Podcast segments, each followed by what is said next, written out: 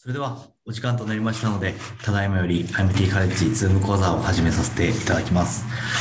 本日の講座は、えー AJOG の1月号、2月号となっております。それでは早速ですけれども、入井先生、よろしいでしょうか？はいえっと、私が最初に読んだ論文はですね、えーこれはあの内膜症の方をあの確立するとですね、AMH レベルがですね、あの減って、そしてですね、あのまあ、どのくらい減るかというのと、あと乱暴数はですね、どのような影響を受けるかというのを、えー著した、研究した論文でした。で、えっと、とと内膜症、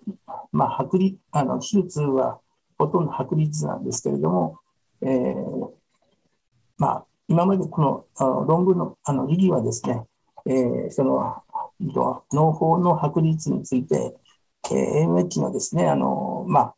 結果に相反する結果が報告されていて、まあ、カウンセリングが、まあえー十分に、えーまあ、正しい、えカウンセリングが伝えられてない可能性があるので、えー本当はどこどういうふうなことかということでですね、調べたということです。で、えーでこちらの表でいきますと、えーっとですね、えーあまずですね、論文をですね、パブメドとウェブサイエンスと EBSCO、そしてコクラ、あとクリニカルトライアルガバメント、こういうところからですね、えーこの数、例えばパブメドだったら228論文をですね、検索して、えーまあ、適用を調べていってですね、えーで、えーで、最終的にですね、えっ、と、まあ、14のですね、論文が適格として残ったということです。で、えーその的確な論文の具体的な表がこれです。で、えーで、面白いのはですね、えこんな研究をしている、え研究者はですね、えギリシャとかイタリーとかですね、えトルコ、エジプト、イラン、韓国、そういう人たちが多いんですね。え日本とかアメリカとか、あまあ、そういう研究をしても良さそうな感じなんですけども、そういう論文がですね、まあ、的確として出てこなかったということです。で、えーえーこの論文のですね、平均的な、えー年齢はですね、32歳ぐらい、ね、若い人では28歳ぐらいの人たちが、あまあ、対象になっているということでした。で、えー次にですね、えーその、えーと、手術の適用とですね、え卵巣脳腫のですね、特徴と、えー手術の主義及び、えー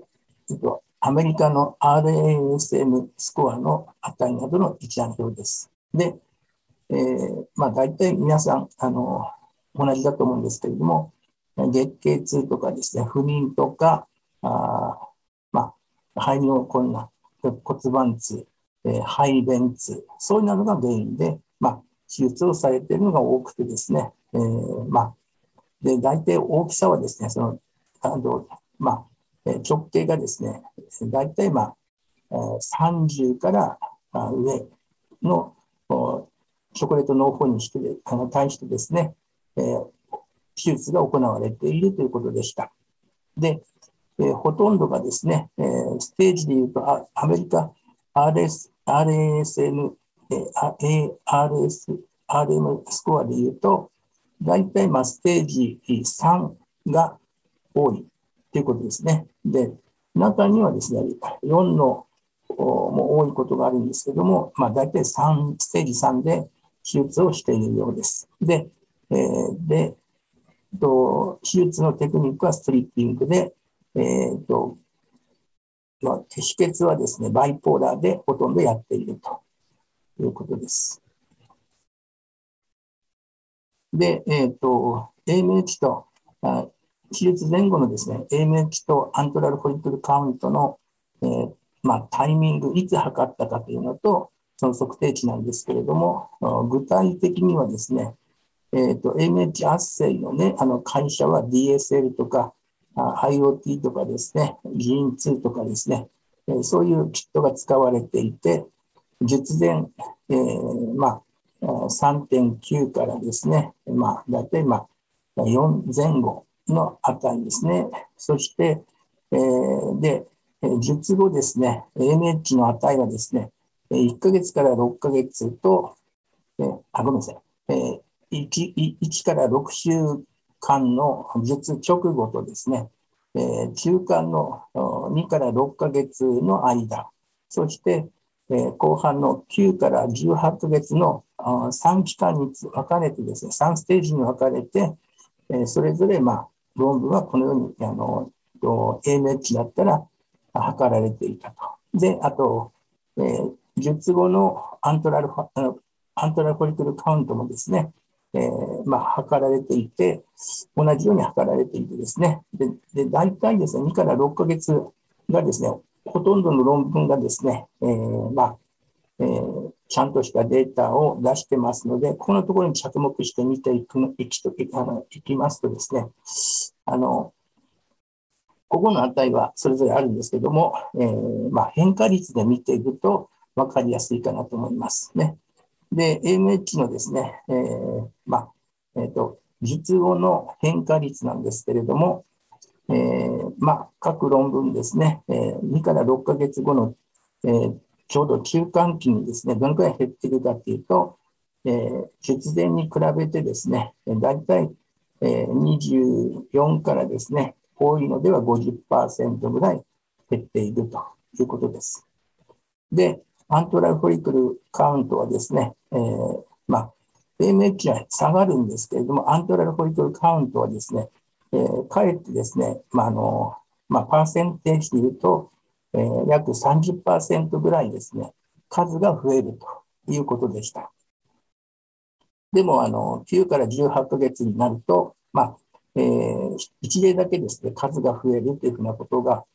示されてるんですけど、えー、ほとんどがですね、えー、まあ、40から60%、まあえー、1年後ぐらいにはですね、数が減っているということです。やはりあのダメージはですね、えっ、ー、と、まあ、えー、拭えないということですね。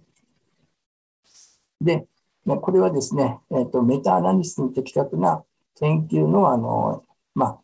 品質評価スケールって言うんですけど、まあ、これは私たちにはあんまり関係ないので、これは飛ばします。で、あと、これはですね、えっ、ー、と、AMH 圧生キットの詳細と、えー、その測定にですね、凍結検体を使ったかどうか、えー、の詳細なデータです。で、えっ、ー、と、フレッシュなのはですね、やっぱし少なくて、多くがですね、フローズン凍結検体を使って測定しているようです。凍結していると、あの、まあ、えー、浅田先生が言う言うようにですね、えー、例えば、ジーン2なんかだと、確か影響が、あの、あったかなと思うんですけれども、で、えー、一応結果ですね。えー、でメとメタアナリシスによるアントアントラルフォリクルカウントの評価ですけれども、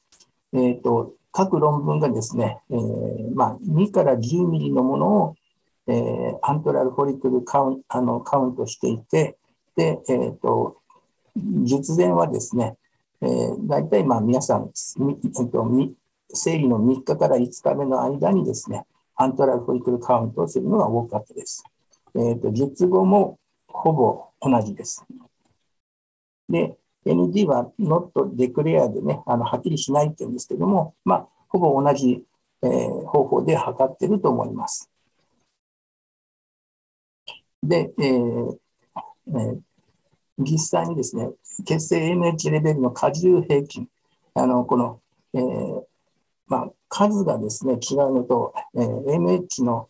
あの数が、えー、多い方の場合はですね、AMH の変化もえー、この統計の中にですね、えー、そういう重みも含めて、えー、表現した方がいいということで、えー、それが荷重平均ですね。えー、それで見ていくと、まあ、南方の数が多い方はそれだけ、あのまた変化率が多ければ多いほど、まあ、この変化がですね、え、大きく出てくるという、えー、まあ、えー、と、まあ、プロットですね。で、平均で見ていくとですね、えー、AMH のレベルはですね、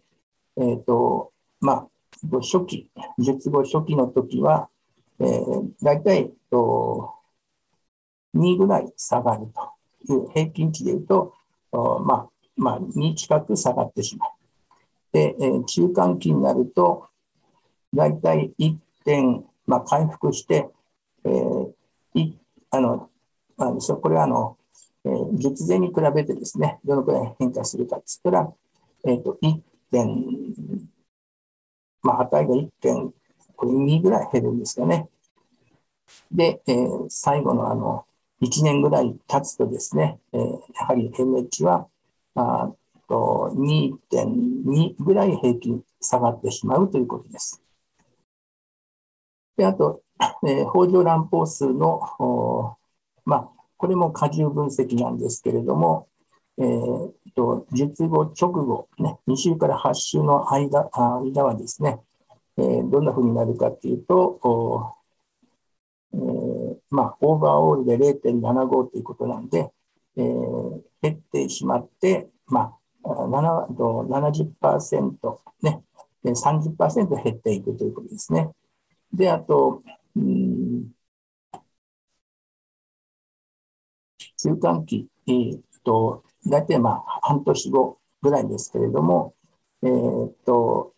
マイナス0.939でですね、ほぼ1で、ほぼあの、まあ、変わらなくなってくる。で、えー、後半になってくると、3つしか論文がなかったんですけれども、まあ、えー、ね、荷重分析でやっていくと、おまあ、えー、2.57とね、えー、まあ、1年経つと、おまあ、乱暴数はあ増えると。おちょっと、えー、2.575ぐらい、えー、増えるということです。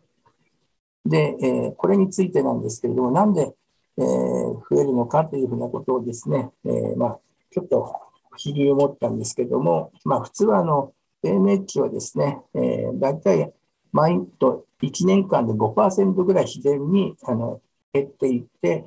担保数はですね、えー、1年でだいたい0.35から、まあ、0.4ぐらい、0.4個、4個ですね、毎年、まあ、平均減っていくんだそうですね。で、えー、MH がですね、あのストリッピングで、えー、まあ、あの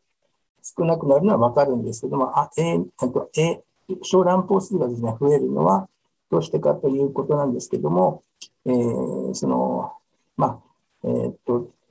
予備卵胞数はですね、あの、まあ、えー、その、ストリッピングによってすごく減るんですけれども、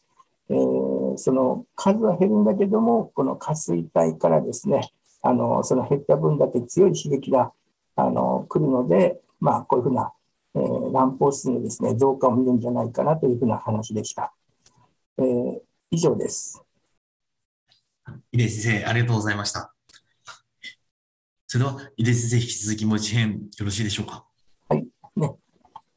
で、えー、次のしあの論文はですね、えー、これはあの、えー、と子宮頸がんの手術のことについてなんですけれども、あのね、低侵襲的、えー、根治的子宮頸がん的出率ですね、まあえーまあ、今でいうあの、えーまあ、ラパロとかですね、えー、ダヴィンチなんかを使ったですね、そういう手術はですね、えーまあ、将来の妊用性を希望する早期子宮頸がん患者に対するですね、えー、まあ、対してですね、回復、まあ、普通のあの、ラジカルヒステレクトミーの代替法として登場してきているというふうなことなんですけれども、それがですね、本当に、あの、まあ、無病率とかですね、あの、生存率の変化を、まあ、悪くしていないかというね、そういう論文でした。で、本研究はですね、2005年から2017年に、えー、12カ国の18施設で治療を受けたあ頸がん患者を対象とした国際共同後ろ向き研究であるということですね。で、で一時評価目標はですね、えー、と4.5年の無病生存率、二次評価目標は4.5年の生存率ですね、全生存率及び再発率としてます。で、えー、まあ、えー、で、経がんに対してですね、サージカルアプローチなんですけれども、えー、2010年ぐらいまでですね、圧倒的に、あの、あのまあ、えー、一般的な回復手術がほとんどだったんですけれども、2011年からですね、えー、どんどん、あの、その、ラパロとかですね、あの、ダヴィンチなどを使った、で、あの、こっちの後半の方はですね、そういうダヴィンチなどを使ったですね、ミニマルインベースブサージェリーがですね、えー、だいぶ盛んになってきて、えー、今ではですね、あのまあ、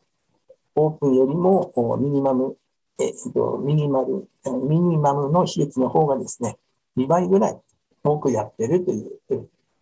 そういう統計です。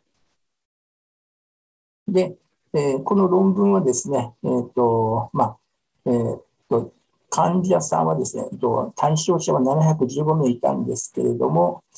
えー、その患者さんをですね、えーとまあ、オープンとミニマ,、えーとえー、ミニマリーインベースサージェリーで、えー、358例と288例に分けて、でえーと、MIS の方はですね、ラパロが121例、えー、ロボティックスが167例というふうな構成で、それで分析したということでした。で、えー、っと、まあ、えー、患者背景と、まあ、臨床的及び治療の特徴と、まあ、えー、転機なんですけれども、年齢はですね、えっ、と、オープンもミニマル、ミニマリもですね、えっ、と、まあ、大体32から31歳。で、えー、まあ、えー、フィゴーステージで言うと、えっと、まあ、えー、1B の1あたりがですね、あの、8と、オープンが85%、ミニマリーが84%ですね、差がなくてですね、で、で、費用の大きさはですね、大体6割ぐらいがですね、1、2センチの大きさだということですね。これは、あの、プレオペレイテルチューバーのサイズですね。で、えー、で、費用の割合はですね、えー、扁平上皮がんが60から、まあ60%前後、えー、腺がんが30%で、えー、少し、あの、ミニマルの方が腺がんが40%ちょっと多いみたいです。で、オペ時間はですね、えーと、オープンが171分、えー、ミニマリーが261分で、えー、約ですね、えー、まあ、うんですね、1.5倍ぐらいかかってます。で、出血量はあ明らかにですね、まあ、回復でも200でだいぶ少ない方だとは思うんですけれども、ロボティクスとかミニマリの方はですね、あの50リットルであのこちらの方が圧倒的に少なくてですね、で、えっ、と、あとですね、えー、まあ、えっ、ー、と、と、骨盤リンパ節だけっていうのがですね、え、オープンでは75%、えー、ミーマリでは56%ぐらい。で、えー、でですね、えっ、ー、と、まあ、あの、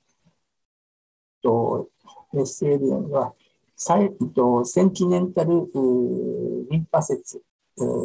のとですね、骨盤リンパ節をね、含めた、その、まあ、えっと、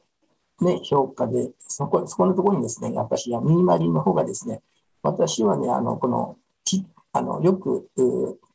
あの、カメラが入るんですね、こういうのをよく撮れてるんじゃないかなと思ってました。で、あと、と入院日数ですけれども、オープンは6日、えーと、ミニマリーは2日で、えー、退院してると。で、で再入院がですね、えーまあ、オープンが7、あと、まあ、2%に対してですね、とまあえー、ミニマリーは10%近くですね、えー、再入民があるということで、まあ、ちょっとこれはですね、まあ、こういう面ではあの、まあ、大変かなと。で、あと、えー、利用ペがですね、えー、まあ、オープンでは少ないんですけども、おまあ、あのミニマリーではですね、えー、オープンの2倍ぐらいと手術、まああのまあ、利用ペをされているということです。で、えー、でオープンサージェリーとミニマリーインベンシブサージェリーではですね、えっ、ー、と、まあ、えー、とヒストロジカルタイプとしましては、えー、とスクワマス、えー、ヘンベリオヒガンがあ、まあ、オープンでは 4, 4割と、まあ、ミニマリーでは2割、ね、アデノでは10度、まあ、あの先ほどはね、ちょっとこの10%が下がったんですけども、アデノカルチノマは16の18と、そんなに差はなかったです。えー、これはヒストロジカルの最終的な診断ですね。であとは、アデノステアマスはですね、えー、非常に2.2%、1.4%と少ないということですね。でサイズはですね、あのオープンが15ミリ、えーと、ミニアリーが12ミリだそうです。で、えー1、2センチを占めるですね、収納サイズがですね、オープンの場合は60%、ミニマリーの場合は40%ぐらいでですね、やはりこの1センチ以下がですね、ミニマリーの場合は、ああの、まあ、の、多いかなということですね。で、えー、で、浸潤の度合いもですね、えー、まあ、オープンの場合は41センチ、1センチ以下がですね、1センチ未満がですね、42%、と minimally の場合は77%と、やはり良性のものをですね、 minimally が扱っているということですね。で、 adjuvant はですね、え、ー、と、まあ、ほとんどがですね、えー、 adjuvant therapy はあ両方ともですね、オープンもお minimally もですね、えー、85%、86%、95%ぐらいですね、ほとんどやってないということですね。手術で切りっぱなしということでね、日本みたいにですね、追加療法はしない。ね、それでいてですね、えー、再発がですね、大体オープンが4.7%、ミニマリーが6%。えー、まあ、どこに出て出てくるかと、ローカルがやっぱし、えー、両方ね、多くてですね、えー、で、まあ、えー、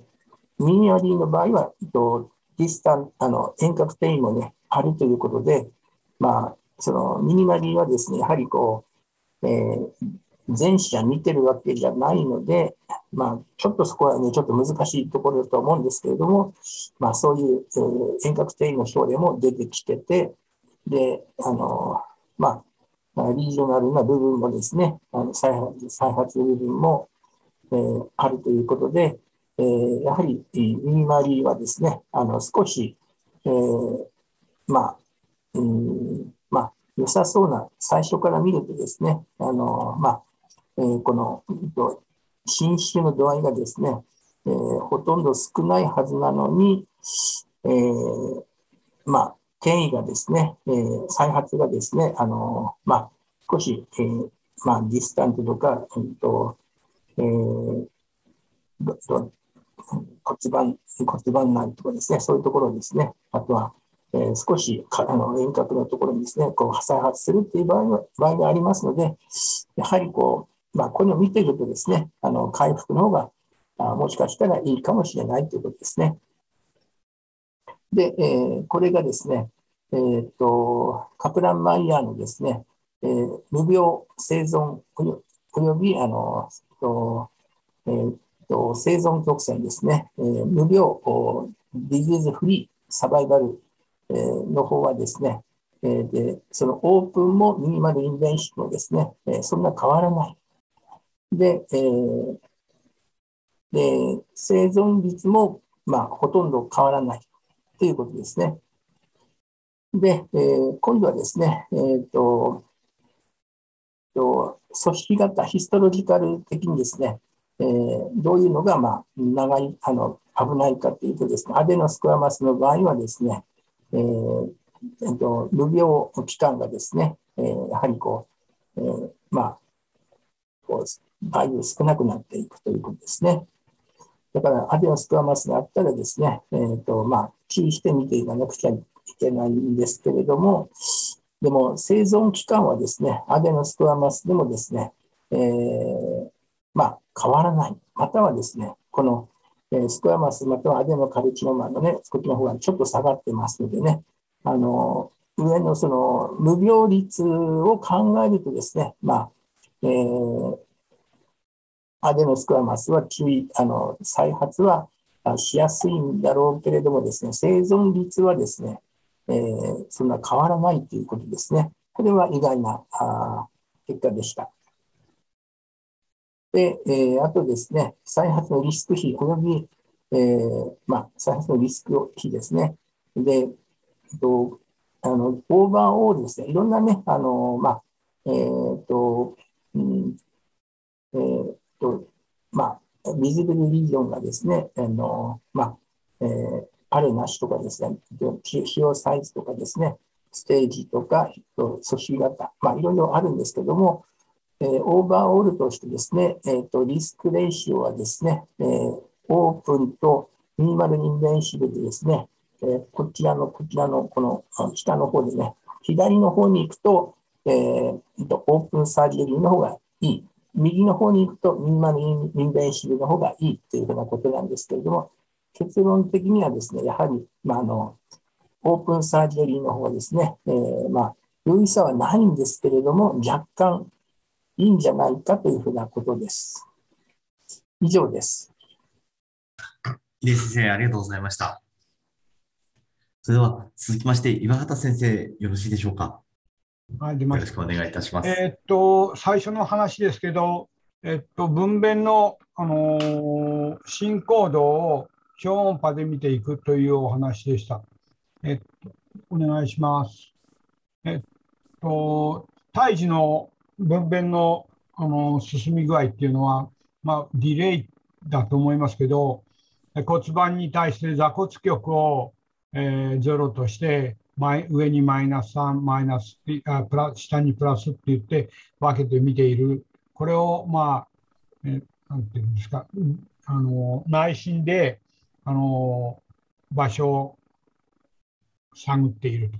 で、今、どの時点にあのスピナゼロの時点にいるのか、まあ、昔、ホッジ分類っていうのがありました。まあ、ホッジと名前が変わってるだけで似たようなところです。で、ザコス極を中心に見ているというのが、あの指で内心した場合ですね。そのその時にあの間違いが起こるので、超音波でやってみましょうというのです。次お願いします。で、目標は、まあ、さっき言いましたように、まあ、経腹的の経腟的と2つであの分娩の段階を見ていこうと。で、それをあのもう8年ぐらい前から、あ10年ぐらい前からやっているそうです。ね、次にお願いします。えっ、ー、と、まあ、後頭前方屈曲位っていうのは、胎児のエンゲージメントは胎児、あ頭蓋骨の先端、先頭骨部分が属のレベルにある屈曲位である。一以上及び形成された、えー、胎児児童では、その先頭部位があの最大の部分が依然として骨盤の入骨部の情報にあるときに座骨極の下方にある可能性がある。このような状態で形質分娩を試みると、えー、新生児に合併症とかいろいろなリスクを起こすので、えー、注意をしなきゃならない。つまり、まあ、半屈位になっていると、児童っていうのは先端部が、えー、下がっているように感じ、大王系はまだ下がっていないのに、その状態で吸引をかけたりとか、監視をかけたりすると、位置が高いのに、うん半屈位で下がっていると感じてかけてしまうことの危険度がありますと。ですからそれを超音波で見ましょうということです。お願いします。超音波によるえー、加工度の判定っていうのは SDA ってスープラパブリあプビックリセントアングル経腹的にこれは見て恥骨の上縁あの上の恥骨あの楕円形の上の方の断面で横断線と磁頭の接線でこのを作ってそれを調べる。でもう一個は AOP。これはアングル・オブ・プログレッションで経営的に恥骨下縁の方からの縦断線と磁頭の接線によってそれを調べていくというのがそういうことです。次お願いします。それまあ、それとあ高等院になった時にはあのー、この子供さんの頭が、まあ、オキシプトアンテリオールとか、えー、ラテラレフトオキシプトトランスバースですかね。2時とか4時で方向、遠いのあの市場縫合によってあの位置を調べる。それから、あと超音波で脊椎、眼科とか、その正中線構造がどこにあるかを見て、その磁頭の位置を調べる。この、まあ、4つを利用して、あの、進行度を見ていくということです。次お願いします。で、これが先ほどの図ですけど、SDA っていうのは、あのこっち右側の方が恥骨、あの、何ですか、あの、地図の方、出口、言い方おかしい出口。こっちが遠い、左側が遠いになります。で、恥骨の上縁と気頭の接線でできる SDA を測る。その SDA っていうのは145度。それから AOP っていうのは恥骨の下縁と、えー、自頭の上接線とを測る。その AOP は、えー、90度。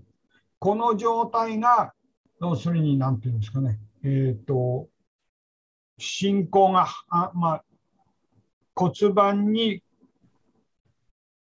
まだ貫入していない状態。これからいざ分娩が始まる状態っていうのは SDA が145度、AOP が90度だと。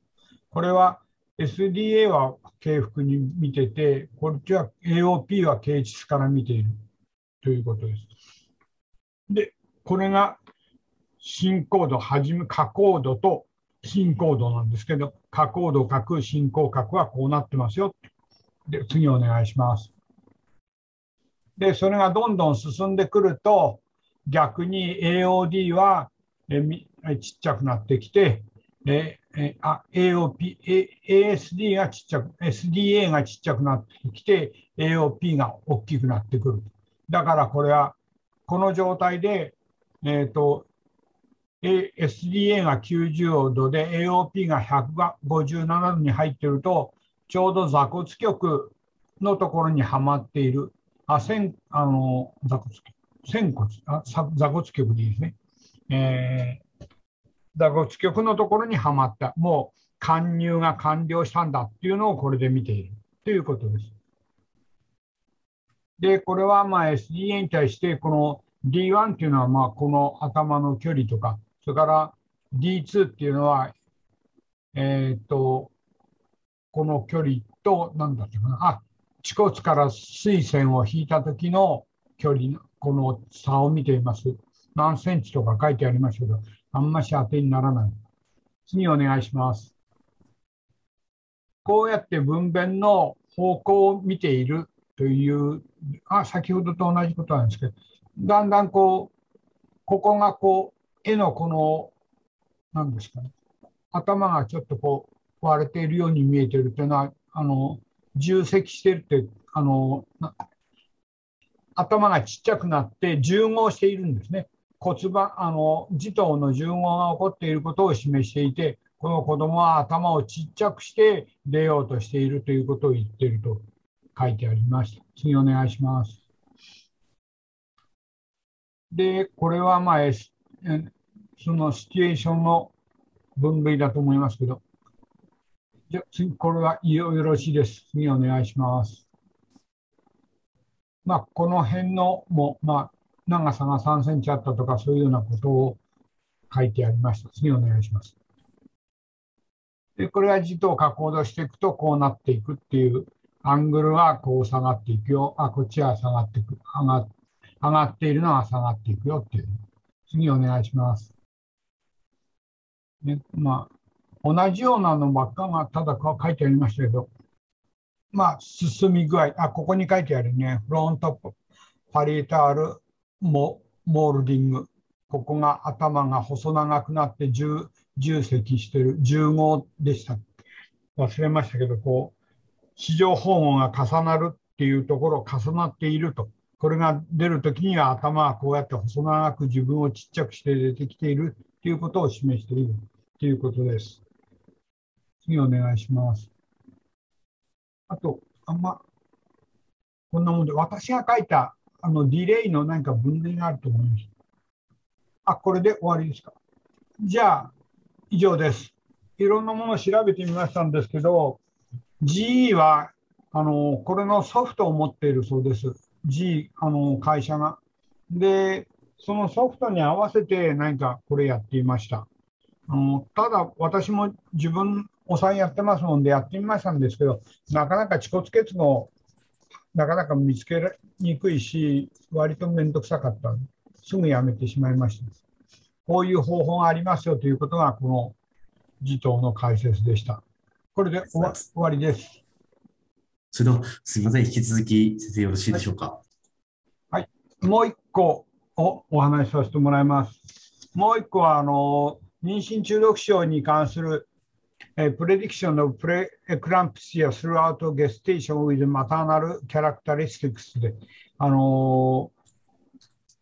ー、より早く妊娠中毒症を見つけるためにどのようなことをやっていったらよろしいかということでした。で妊娠期間を通して歯間全症の予測モデルを導入してみたと。で、これらのモデルで妊娠第3半期にアスピリン治療から利益を得る可能性のあるリスクのある女性を特定し、妊娠後期に患者管理の情報を提供するのに有用だと。8週15週から15週6日の予測成績と比較して、妊娠20週及び32週前後に収集したデータを用いることにより、それぞれ早産及び歯間全症の検出率にかなりの改善を見ることができたと。で、結晶可用性のエンドグリーンを含めることによって、あの含めることによって、歯間全症の早期改善を図ることができると。これは子宮ドップ子宮動脈のドップラー測定が利用できない場合にでもとても有効であると。いうことでした。で次お願いします。で、妊娠中毒症の、まあ、昔の言う妊娠中毒者は高血圧不死タンパク尿で、その血管内細胞の機能異常と捉えていて、血管内皮血管の収縮異常がによって透過性の更新が起こって起こってくると。で、もともと妊娠初期、トロホブラストの子宮螺旋動脈の潜入が浅くて、えー、胎盤の機能不全が起こり、それによって胎盤からの、えー、血管内細胞の因子の流出が起こるからそれが起こるんですよと。で、次お願いします。その因子として、プラセンタル、え、グロースファクター。これは、まあ、胎盤の増殖因子は血管内質増殖因子ファミリーに入っていてサイトカインでこういうこういうものが血管内細胞をだけではなく CD34 陽性細胞など血管全細胞にも出てきて、えー、血管新しい血管を作って増殖させていく。で骨髄由来の血管全区細胞導入の2つの基準を介して、まあ、虚血性疾患とかそういう悪性の病気があった場合の新生血管に寄与しているというのは PIG こういうサイトカインがあります。この一つと次お願いします。それから、えー、ソルブルのバスキュラルエンドメトリアルグロスファクター、このサイトカインも、これは非妊婦男性の血清には入っていなくて、女性にしか、女性妊婦にしかなくて、早期に発生る人、する人、重症妊娠中毒死の人では、このソルブルバスキュラルエンドメトリアルグロスファクターが高い。これを PIGF と組み合わせて妊娠中毒症のあの予測をすることができます。そこにもう一つすいません、次お願いします。今日お話になる可用性のエンドグリーン、ソルブルエンドグリーンというのを、このソルブルエンドグリーンというのは、えー、高血圧腎症の人で、えー、抗血管新生作用を持つタンパクの可用性 FMS 用チロキシキナーゼだと。それでこの因子を測ることによって、えー、妊娠中毒早期妊娠中毒症前症を予測することができます。でこれは可用性エンドグリーンが上がってくるのは、えー、症状発生の2、3ヶ月ぐらい前からやってくるので、これを一つのデータとしてやっていくということで、新しくこの可用性のエンドグリーンを測ることによって妊娠中毒症を早期に見つけられるということです。それだけが主なことだと思います。次お願いします。で、えー、っと、まあ、歯間全症にアプローチしていくには生物学的方法としては、まあ、平均動脈圧を測るとか子宮動脈のドップラーを測ってみる。それから血清のタンパク取ってみる。あまあこういう因子、えー、胎盤増殖因子潰瘍性血管内視増殖因子こういうものの証拠を組み合わせてこれだけでは不十分でもう一つこの可用性のエンドグリーンを測ることによってより細かく妊娠中毒症を見つけられます。で、お願いします。で、そこに、えっ、と、いろいろデータがありまして、これは、えっ、と、すみません。タバコを吸う人、体重の人、えー、こんこそれをこう調べてみましたいう。引っ掛けたものは、こう、タバコ、えー、前にこういうプレイクランプシアがあったか、えー、黒人あ白なのか他の色なのかっていうもので分類を調べています。次お願いします。で、歯間全症をやっていくと、ここの、なんていうかな、えっ、ー、と、0. いくつぐらい、この0.7ぐらいの宝になると、あの、これは歯間全症のリスクモデルを、複合リスクモデルの予測で、全歯間全症と早産歯間全症と、正規三産だと0.6ぐらいのところから0.7って言ってましたね。0.7ぐらいのところから変化が出てくるというのを表しているということでした。ちょっと私にはピンと分かりませんでしたが、これを見ると、一応そういうことが書いてあります。次お願いします。で、これは、えー、そのリスクモデルをこう週別に区切ってみた。えー、18週、16週、8週、16週、20週と細かく3週間ごとぐらいに全部やって、どこから、えー、そういうホルモンが上がってくるかというのを調べているデータです。それで大体多分20週、23週ぐらいからどこも変化が出てくるんだと思います。そう書いてあります。次お願いします。えー、またこれ、確か0.7っていうのが数字で出てましたんですけど、そこから変化が出てくるよということをセンシティビティでも分かるというんで、私にはピンと分かりませんが。次お願いします。で、慢性高血圧歯間伝症の予測っていうのをやっぱり同じようにやってますけどで、20週から23週から変化が出てくるはずです。で次お願いします。次がありますでしょうか？この次もお願いします。あで、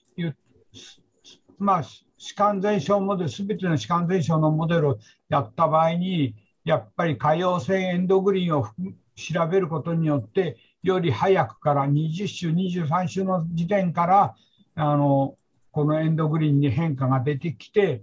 あの早産、切迫早産とか歯間全症を捕まえることができるので生物学的なあの血圧測ったり何かする因子の中にこの可用性エンドグリーンを入れるとより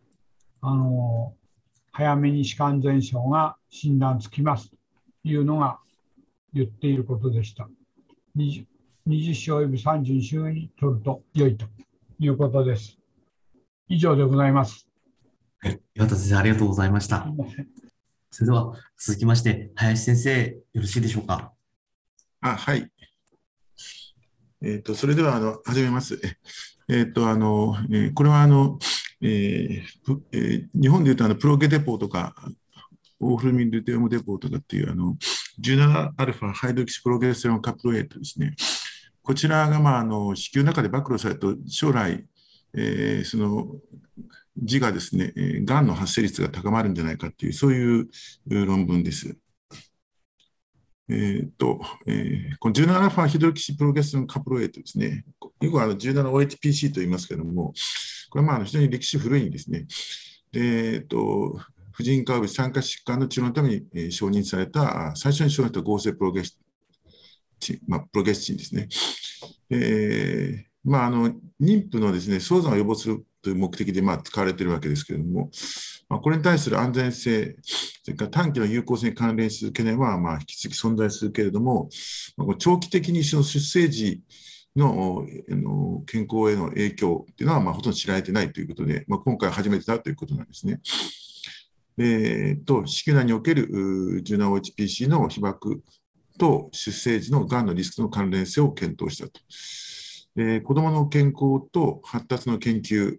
えー、は、この1959年から1966年、この間に、えー、このカイザー財団医療プランっていうんですかね、ここで出産前ケアを受けた1万8000組を超える母児を対象とした集団ベースのコホート研究です。えー、ですからもう、すでに60歳を超えてる人もいるわけですね。え妊娠6ヶ月前から開始して、え分娩前の母親の診療記録から臨床上を抽出して、え妊娠中に柔軟 HPC を受けた、その回数とどの時点で受けたのかということを、まあ、調べたというわけです。で、えー、っと偶発性のがん、がんについてもカリフォルニアキャンサーレジスリーと関連付けて、2019年まで、えー、確認したということです。で、えー、とあとは、まあ、えー、次の図いきます。でえー、っと、これが結果なんですけども、73万817人、年ですね、パーソンイヤーって掛け算ですかね、追跡期間中に合計1008例の出生時ががんと診断されたと。で、大体あの比較的若い50歳未満の方とか60歳未満の方ですね、のがんが多いということですね。で、字の約1%が、えー、つまり234名がその中で子宮内で、えー、OHPC に被爆していたということですね。だから100人に1人くらいが、まあ、この注射を受けてたということでしょうかね。えーと、特にその第一三半期、妊娠初期における被爆があらゆるがんのリスクの増加と関連していったと。でリスクは注射の回数が多いほど増加したと。それから第2、第3、第2三半期または第3三半期の被爆により、男児においては追加的なリスクが生じたけれども、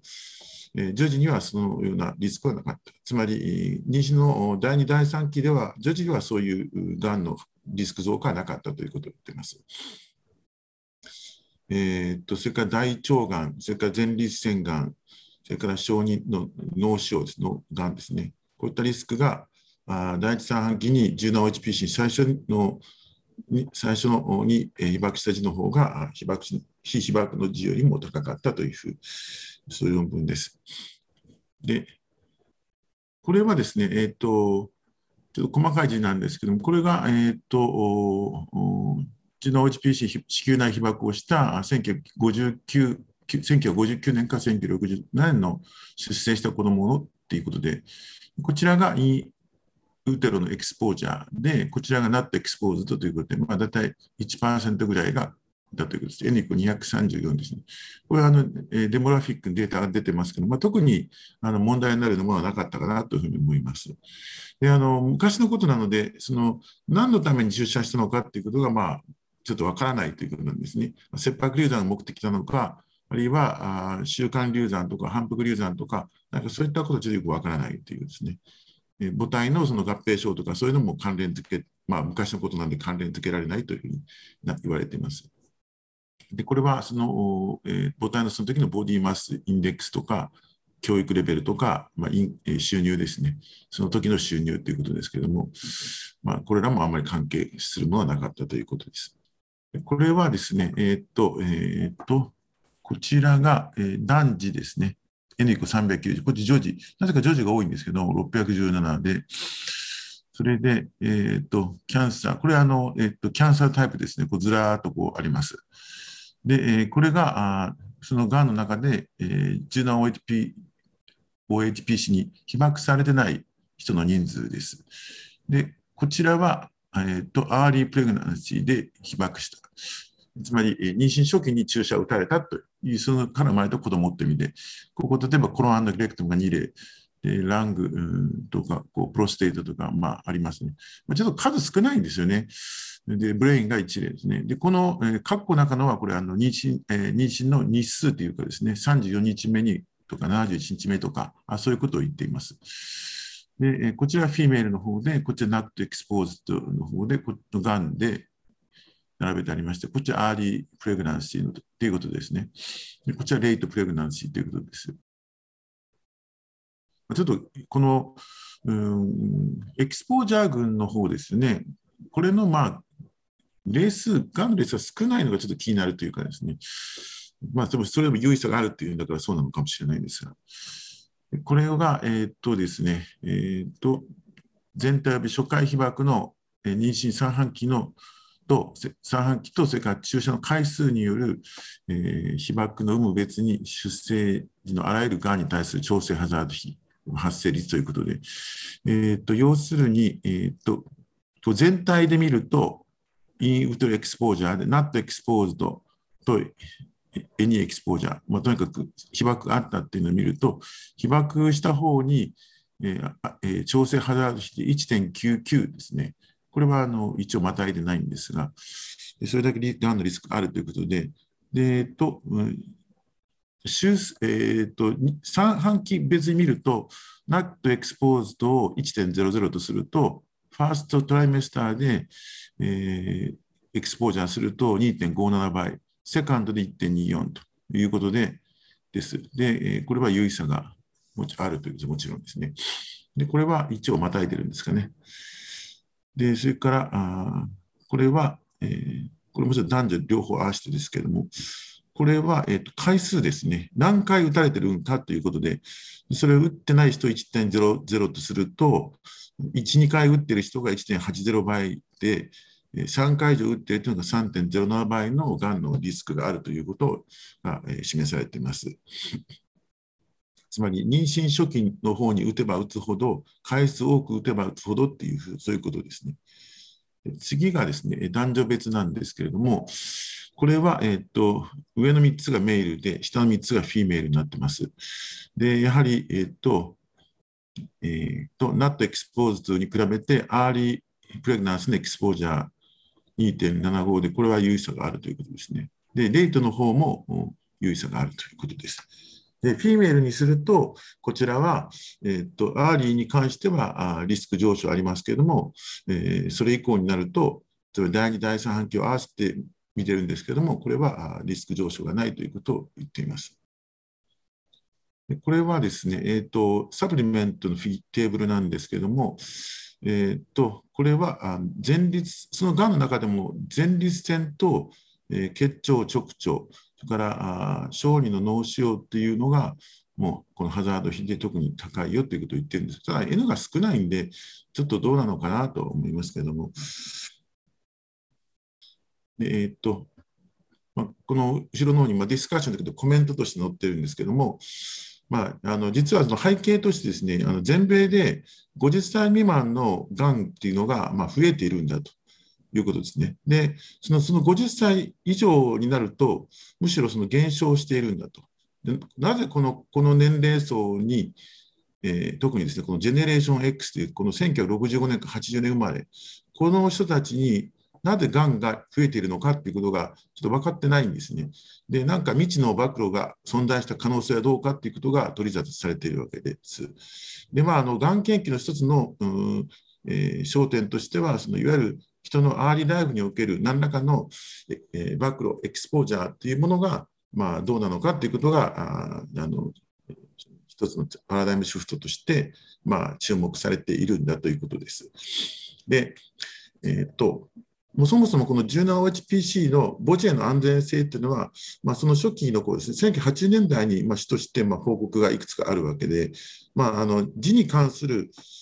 異常っていうのは、あの例えば、えーと、生殖器の異常とか、それから、えー、アノマリーだとか、そういったものはあまり問題にならないということされていて、まあ、GDM のリスクが高まるかなというようなことが報告はされてたんですね。でまあ、長らく放っておかれたんですけれども、2009年になってですね、この薬剤によって、まあ、内分泌的にか乱されたためか、そのショートタームでのエンブリオとフィータルトキシシティですかね、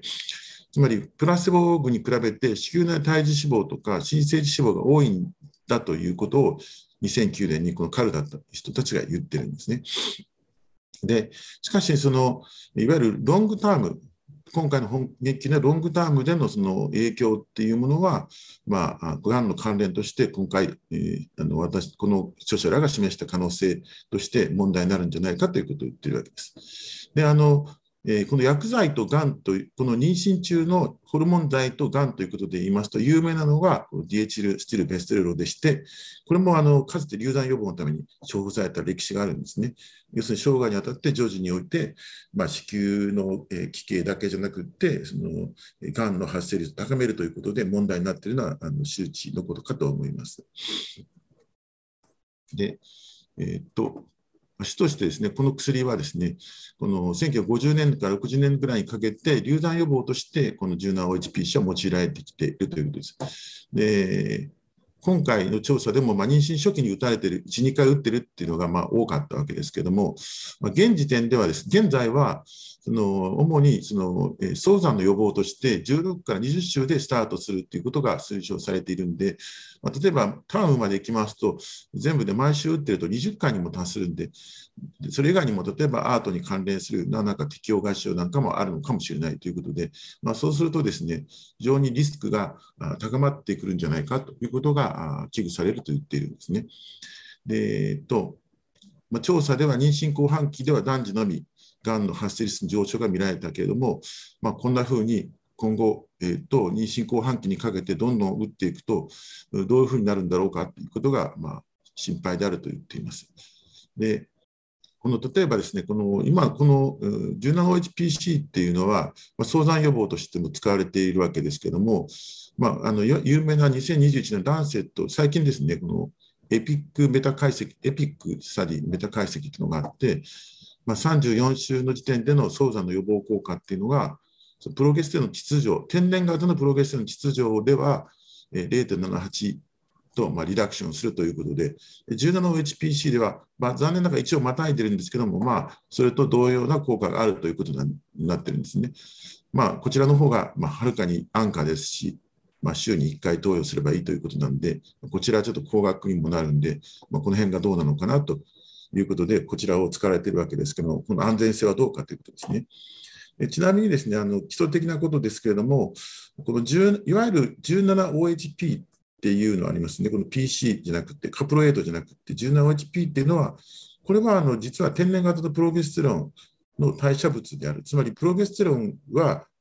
これはあの 17OHP に代謝されるんですね。でその後コルチゾールとかアンドロステンダイオンに変換されるということなんで、よく混同されるんですけども、この 17OHPC、このカプレートっていうのは、実はプロゲステロンとか 17OHP には、あるいはそれ以外の天然のホルモンには一切代謝変換されないんですね。つまり合成で、これは、うんと、似て非なるもので、えー、代謝されていくときも、一切その天然のホルモンには変換代謝されないということが、ちょっと注意点かなと。でまあ、例えばこういうホルモンが、うん、プロゲステロンの受容体以外のステロイドの受容体に結合していく。それからさらにそのこの 17OHPC の代謝産物が、うんとまあ、何らかのその、えー、体内における字の発達の何かにこう関係してないかということですね。まあ、今回に男女差について、えー、その何がなぜ生まれたのかとはよく分かってないけれども、まあ、著者が言うには、胎児期には、えー、精巣からのテストステロン分泌が、まあ、あの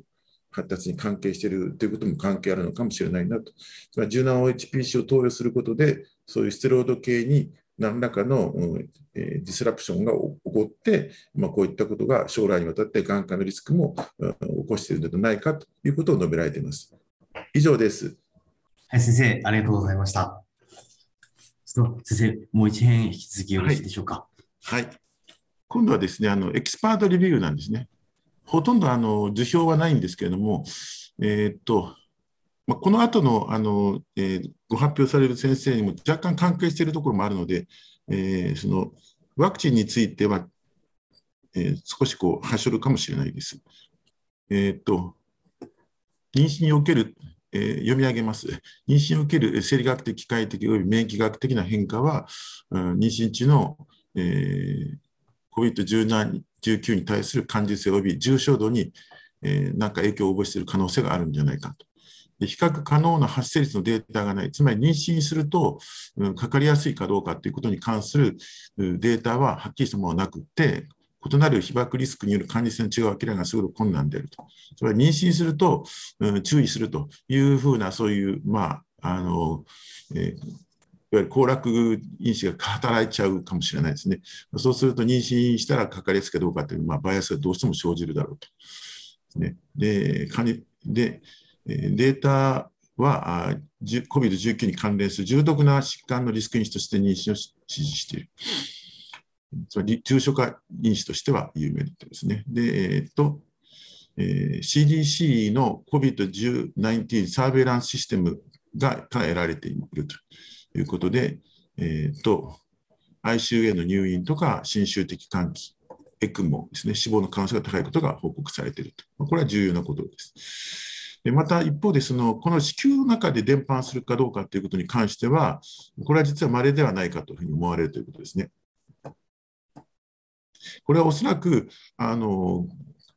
えー、コロナ感染症を起こしても、そのウイルス結晶の程度がま低い、ウイルス血中のウイルスがま非常に低いレベルだということと、胎盤において、あのこのウイルスが侵入に必要であると言われているこの2つのですね、この酵素ですね、えー、これがまあ共に発現するんでしょうけども、これが非常に低いということと関連しているんじゃないかということが述べられていました。でえ、っとまた、今度、妊娠中にこの感染を起こすと、特に重症系の疾患にな、重症な疾患ウイルス妊婦においては、参加的な異常として、弛緩前症とか早産、資産を含む多くの有害な転機と関連しているというエビデンスが蓄積されつつあると。またですね、この間接的な影響として、パンデミックとか医療システムへの影響があって、まあ、そのためにその十分なケアを受けられないという妊婦の妊婦さんが死産とか母体死亡というものの受け目に遭ってしまうということもあるだろうと。こういうエビデンスもあるということですね。で、えー、っとでワクチンに関しては、うんとえー、現在、米国で2種の3種類の、えー、ワクチンはいずれも、うん、妊婦または授乳中の女性に投与することができて、ワクチンの種類を選ばないということですね。で、安全性、ワクチンの安全性データは急速に蓄積されていて、えー、妊娠時の安全性診断が検出されていないが、特に妊娠初期に予防接種を受けた人の出産結果に関する追加情報が必要であるということですね。これあの、いくつかあの、えー、と項目に分かれているので、それぞれについてちょっとあの簡単にまとめたものをします。無症状の方に、また実前の検査としてこうあの行うという検査ですね。プレプレプロシージャルというか、こういう検査を行った場合に、妊娠している方の方が陽性率が15倍も高かったという報告が一つあります。他にも妊婦の方が陽性率が増えるという報告もあるんですけれども、先ほどお話したように、まあそのえー、いわゆる暴露リスクっていうのを一致させることができないんで、まあ、あのこの評価は難しいということですね。それから、えー、この後にはフィギュアが出てくるんですけども、重症化を示しあのしやすいということですね。でその理由は、まあ、肺の溶石の減少とか免疫状態の変化、か血栓症などが推定されていると。重症化のリスク因子は妊娠、非妊娠で同様であって、まあ、こういった年齢とか肥満、慢性肺疾患の有無、高血圧、糖尿病であるということが、あやはり妊婦でも非妊娠とと変わらないということね。でそのあと、この後遺症について、症状が発症以降にもなんか遷延するかどうかということに関しては、妊娠の有無によってよく分かってないという、まあ、これはさらなる検討が必要であろうということになっています。これが CDC が出したあの、えー、これよく見かけるうんあのなんかデータですけども、要するに妊娠すると ICU アドミッションが3倍増えるよと。で、えー、人工換気が2.9倍増えるよ。エクモになるのが2.4倍だよ、うん、亡くなるのが1.7倍ですよという、まあ、こういうアウトカムがあって、まあ、この、まあ、いわゆる妊娠する、妊娠、妊娠するとこあの、コロナになりやすいかどうかは分からないけれども、なったら非常に重症化しやすいということを示しているということですね。でこれはあの子供にか子供へのうつるかどうかということで、子宮内でのウイルス移行が少数報告はあるんですね。で、最近、あの、えっ、ー、と、えー、あ、このええー、以降は、えーと、稀であるとですね。で、えーまあ、これらは先ほどお話したように高レベルのウイルス結晶ではないこと。それからあこの両者の構想が、まあ、台湾での挙発権が高度ではないということがどうも関係しているらしい。でもしあの生まれてきた子どもが、まあ、その後感染していると分かったのほとんどがですね、ケアギバーが、まあ、実は感染しているそこから移っているということが多いということです。で、えっと、感染した母親の授乳についての安全性はほぼ確かであると。で、母乳は時に PCR、それが母乳そのもの陽性だけれども、まあ、増殖可能ウイルスを母乳中には検出できないというふうに言っています。で感染対策をした感染妊婦で116例の観察コード研究でも安全性が証明されていると。生後72時間後に時に電波が増えないというシステマティックレビューもあるが、えー、感染派から確立されないと増加するという報告も一方で見られると。まあ、ほとんどのガイドラインでは、えーと、母児増出を指示している。特に母親が、えー、陽性であったとしても、えー、無熱か無症状である場合は、もうこれでいいんだということを言っています。で、プレグナンシーアウトカムとしては、えーと、システマティックレビューとメタ解析で、えー、高血圧症候群と早産、死産が増加すると。それから重症者では、やはり軽症者に比較して、えー、こういったものが関連するということですね。えー、で先ほど話したコロナ禍での関節だけで影響、死産とか母体脂肪、メンタルヘルスの悪化、概念の破裂などの増加が報告されていると。適切なケアの遅れを示しており、特に、まあ、医療的なリソースの設定が低い、えそういう状況においては顕著であるということなんですね。で、あの、著者が面白いなと思っているコメントしても一つありまして、逆にですね、その医療のリソースが高いという、そういう設定で、ロックダウン期間に、実はあの早産がちょっと減ったという報告もあるんですよね。で、なぜそれあのロックダウンすると、早産が減ったのかっていうことはちょっとわからないんだけども、まあ、早産にならずならずに死産してしまったからじゃないかとそういうふうなことではなくって、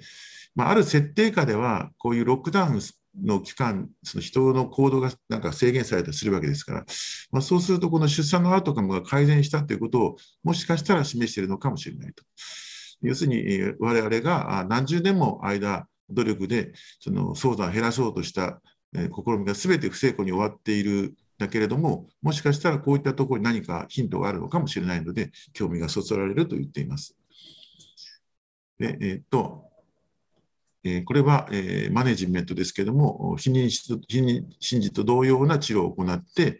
え、有効な利用治療を理由妊娠を理由に控えるべきではないと。レムデシビルとか、あモノクロナ抗体薬とかでできそうな工業すべてですね。えーまあ、他にもいろんな新規の治療法も評価されつつあるんだけども、やはり残念ながら多くの臨床研究は当然ですけども、妊娠、妊婦を対象外としているということを言っています。でまた診療のアルゴリズムは妊娠の有無では変わらないけれども、妊婦の酸素飽和度は、えー、ルームエアで90%以上に維持すべきであるので、まあ、入院させるかどうかっていう、えー、基地は低く設定すべきじゃないかと。しかし、妊婦に特化したアルゴリズムっていうのはまだ開立されてないんですということです。また、えーと、分娩の適用、感染したから分娩させなきゃいけないということはなくって、まだ分分娩時期とか、帝王切開しなくちゃいけないとか、そういうことはすべきではないと、この論文の中で述べてられています。で妊婦感染の臨床ガイドラインというのが、この SHFM という機関で構築されておりまして、ま定期的にこれがアップデートされているので、まあ、あの情報の優れたソースとして提供されているということが述べられていました。えーと、これはもうあのあまり詳しく述べないことにするんですけれども、えーとえー、例えばあ、いずれのにそのワクチンに関しては、えー、これらの期間すべて、えー、妊婦と非授乳婦のワクチンを強く推奨していて、に接種を拒否する方にも、やはり再度もう一度提案してみてくださいと。でもうどうしても受けなければ、あ感染防御対策を取るようにリマインドしてくださいと。からえー、っとやはりにやはり妊娠者はワクチンを忌避する傾向がどうしてもあって、えー、まあえー、特に米国でも低いということですね。で、特に若い妊婦とヒスパニックと黒人で、まあ、接種率が低いということを言っています。ワクチンのタイプについては、あとかタイミングについては特にもう state してないと。で、UK では、えー、RCOG が mRNA ワクチンを安全性と揃っているということで推奨しているということです。えっ、と、それから、えっ、と、副作用の情報なんですけれども、母児の安全性、ワクチンに関して、妊婦では非妊婦に比べて局所の訴えがわずかに高いけれども、頭痛とかこういった筋肉痛とか発熱はわずかにどうも低いようだということですね。でジョンソン・ジョンソンのアデノバイラルベクターですね、mRNA のワクチンに比べて、やはりこちらの方は、えーと、安全性のデータが限られているということです。で、有名なのは血栓症ですけれども、うんとえまたアストラゼネカの方でもやっぱ血栓症報告されている。こちらは米国未承認ということです。で妊娠中はどどちらかというと血栓発生の傾向になるんですけども、ちょっとこの、えー、スロンボーシス・ウィズ・トロンボサイトペニア・シンドロームというのと、妊娠中の血栓の発生のメカニズムはどうも異なるようだということですね。でこちらの方は後であのたえー、岩木先生が多分お話しされるんだと思うんで、えー、ここは省略します。これが最後のスライドで、もう前半部分はもうあの今でお話したので省略します。まあ、あのここからだけ述べます。まあ、ほとんどの専門家が、まあ、この今の SARS、COVID ですね、えー、というか、まあ、いわゆる今後エンデミックに移行するだろうと。つまり、伝染病の風土化ということに可能性が高いと考えていると。したがって、えーとえー、妊娠中の、まあ、SARS の感染、COVID の感染の影響およびワクチンの効果に関するデータの継続的な収集が今後も必要であると。でまあ、加えて世界人口がのつながりの増大、気候変動および野生生物の生息地への人集団の侵入の増加を考慮すると、まあ、世界的な影響を伴う、また新たな別の感染症が今後発生する可能性は十分あるだろうと。したがって、今回の COVID-19 パンデミックが得られた教訓を最大限に活用して、活用して、今後の新興感染症への計画と対応の完全に役立てることが不可欠であるということで、あの著書は終わっています。以上です。はい、先生、本日もありがとうございました。はい、すみません。では、続きまして、岩木先生、よろしいでしょうか？はい。CD、COVID-19 ワクチン接種の対象となった妊娠女性のうち、妊娠中に COVID-19 ワクチン接種を受容したのは3分の1未満であり、ワクチン未接種の妊婦と同様の妊娠の転機を経験した。若年女性、非白人及び社会経済的背景の低いもので、接種の受け入れ率は低下した。本研究は妊娠中の COVID-19 の接種が周産期の転機に変化させないという一連のエビデンスに寄与している。ワクチンのへの躊躇に対する戦略と並行して、ワクチンの安全性に関する妊婦と医療従事者の意識を向上させるための明確なコミュニケーションが必要である。これらの戦略には、特に妊娠第一三半期のワクチン接種後の妊娠の天気に関するさらなるデータ収集するためのワクチン接種後サーベイランス及び長期的な乳児の追跡調査が含まれる。ということで、これは、えっ、と、ワクチンが打つ、打たないで、その効果は一緒だったっていうことと、あと、えっ、と、生まれた字への影響は変わらないということを言ってるんです。次、お願いします。地域社会における COVID-19 の増加、社会的規制の緩和、およびワクチン接種への躊躇に続発する妊娠中の COVID-19 の潜在的な急増が懸念されている。現在、英国では全ての妊婦に COVID-19 ワクチン接種が提供されているが、その受け入れと安全性に関するデータは限られている。本研究は妊婦における COVID-19 ワクチン接種の受け入れと安全性を検討することを目的とした。2020年3月1日から2021年7月4日の間に、英国ロンドンのセントジョージ大学病院 NHS 大山トラストで出産した妊婦のコホート研究であった。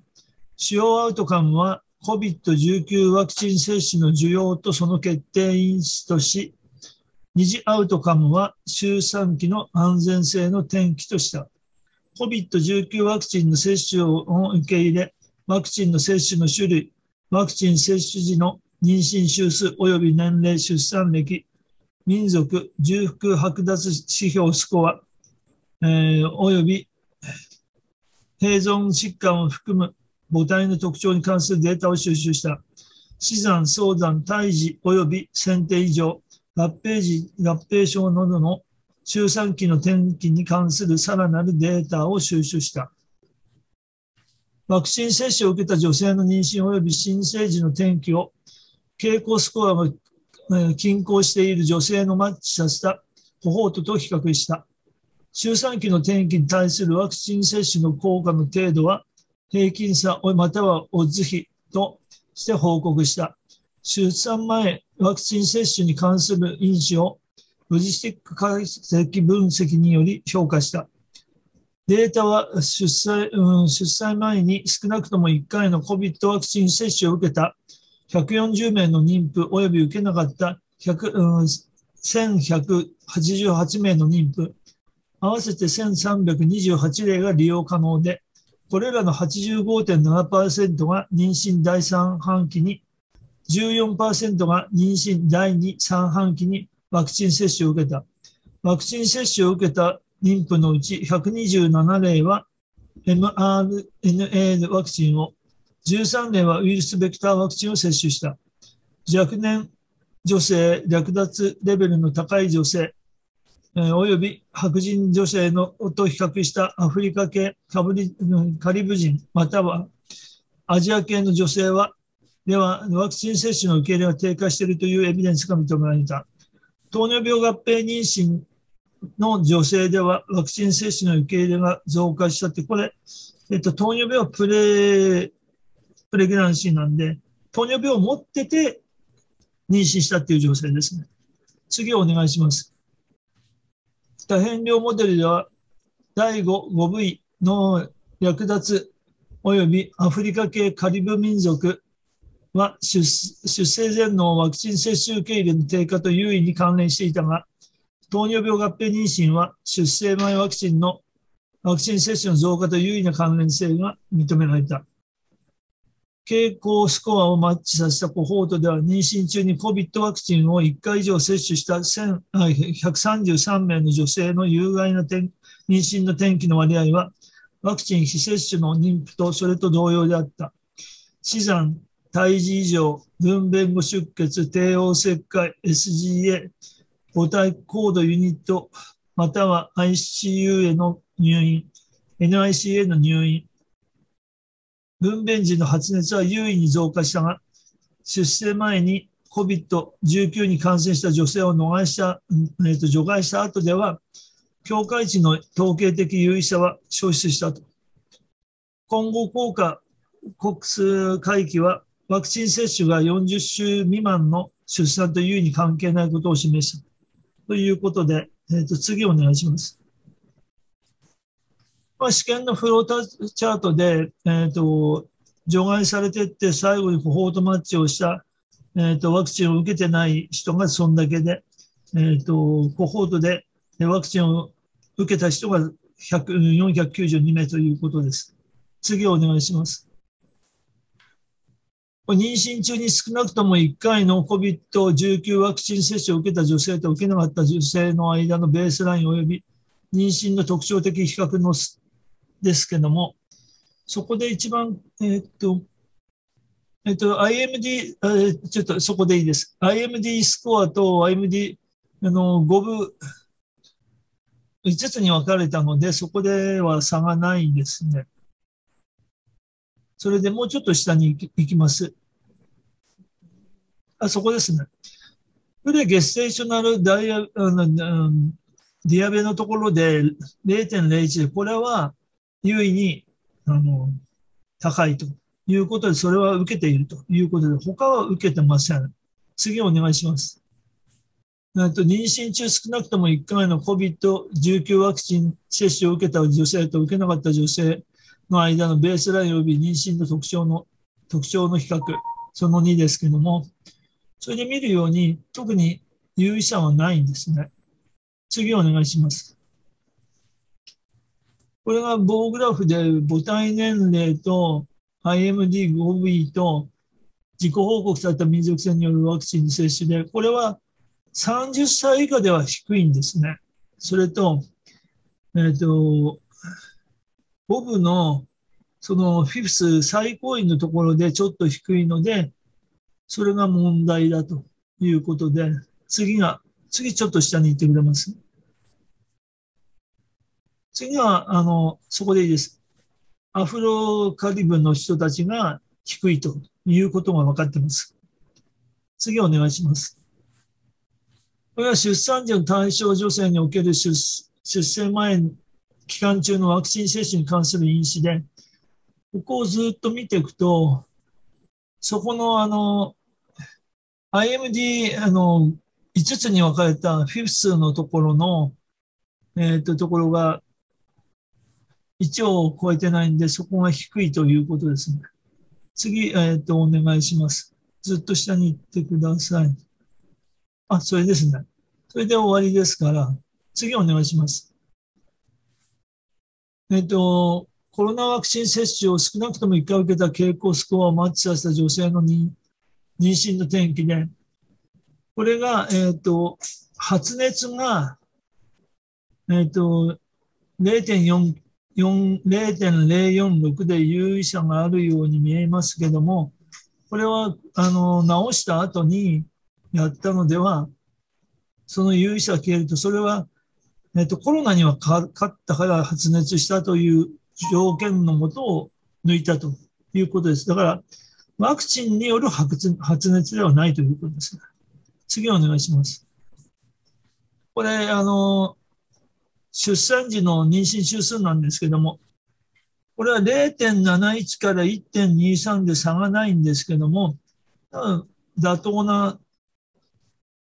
あのグラフだと思いますから、えーと以上ですね。これ重症化とかそういったことは何にも触れてないし、で、第一三半期のデータがないんで、これはディスカッションというか、あのその中でも書いてあるし、コンクルージョンでも書いてあったんですけども、それを入れてどうなるかっていうのを調べてないんで、これがちょっとまだ、あの、データをもっと収集しなきゃなん、収集しなきゃなんないという一つの、あの、あの難点がちょっと言われてますね。うん、以上です。はい。それでは、岩木先生、本日もありがとうございました。はい、ありがとうございました。ありがとうございました。それでは、えー、本日、えー、解説いただきますの部分は以上になっております。それでは、本日も本当にありがとうございました。こちらで終了させていただきます。ありがとうございました。ありがとうございました。